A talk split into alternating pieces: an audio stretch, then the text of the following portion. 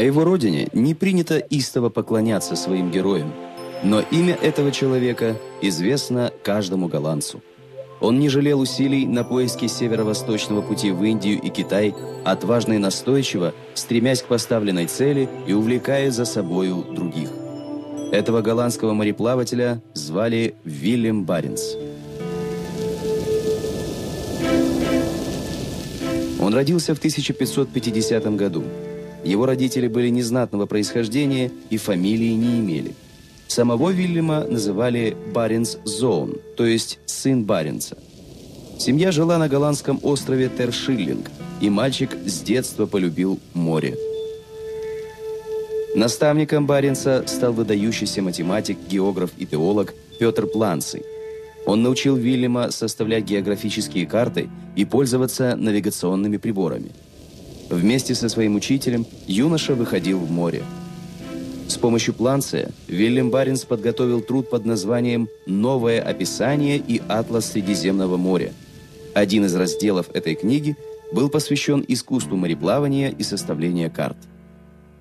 В XVI веке Голландия становится ведущей морской державой и стремится наладить торговые связи с Китаем и Индией, которые богаты шелками, чаем, благовониями, слоновой костью и золотом. Однако пути на восток через Атлантику и Индийский океан контролировали англичане, португальцы и испанцы. Оставалось найти проход вокруг северного побережья Европы и Азии – Вдохновителем северных экспедиций стал учитель Баренца Петр Планций.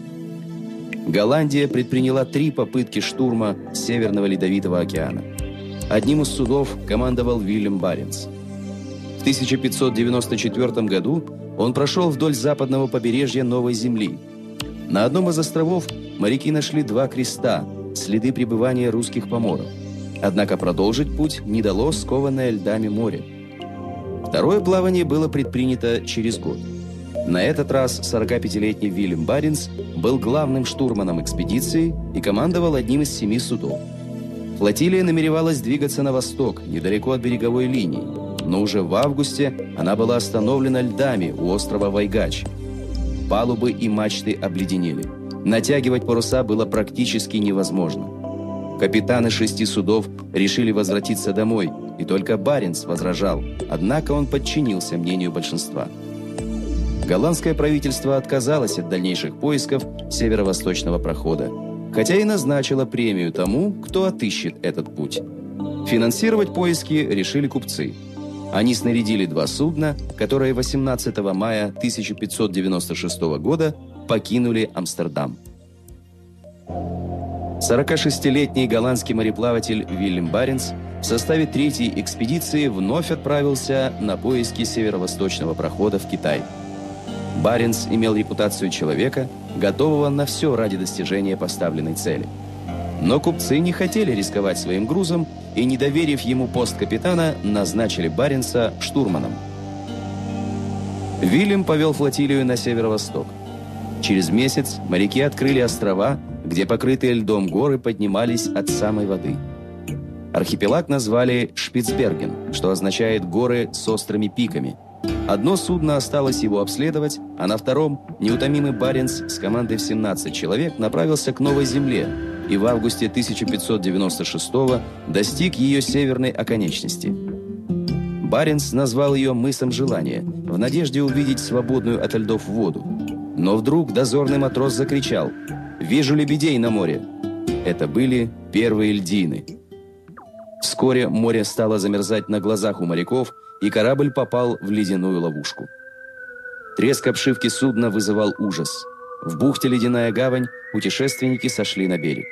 Началась первая в истории арктическая зимовка европейцев, которая длилась 10 месяцев. Из корабельных досок моряки построили зимовочный дом и назвали его «Благополучное жилище». Однако запасы хлеба, солонины и вина были невелики. Кроме того, голодные белые медведи уничтожали припасы и нападали на людей. У мореплавателей не было теплой одежды, они оказались на зимовке в европейском платье и деревянных башмаках. Огонь в доме поддерживали непрерывно. Участник зимовки Гарри Дефер писал Сидишь возле огня так близко, что начинают прогорать подошвы обуви, а спина мерзнет и покрывается инеем. Но Вильям Баренс по-прежнему был энергичным и жизнерадостным, и в трудные минуты с любыми вопросами все обращались именно к нему. Он помогал зимовщикам сохранить бодрость духа.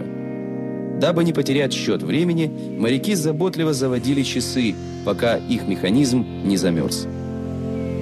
Неунывающие зимовщики играли в хоккей, гольф и перечитывали книги. Много изобретенных голландцами способов борьбы с холодом, голодом и тоской переняли последующие исследователи Арктики. Когда наступило полярное лето, появилась надежда на скорое спасение. Однако многие моряки были больны цингой, и серьезнее всех – сам Баренц. Он был так слаб, что его пришлось перенести в лодку на руках. Выдержав долгую полярную зиму, душа экспедиции Вильям Баренц умер через шесть дней после отплытия с зимовки 20 июня 1597 года. Это путешествие Вильяма Баренца стало последней голландской экспедицией для поисков северо-восточного прохода из Атлантики в Тихий океан. Тело отважного капитана приняло море, которое через 250 лет назвали Баренцевым.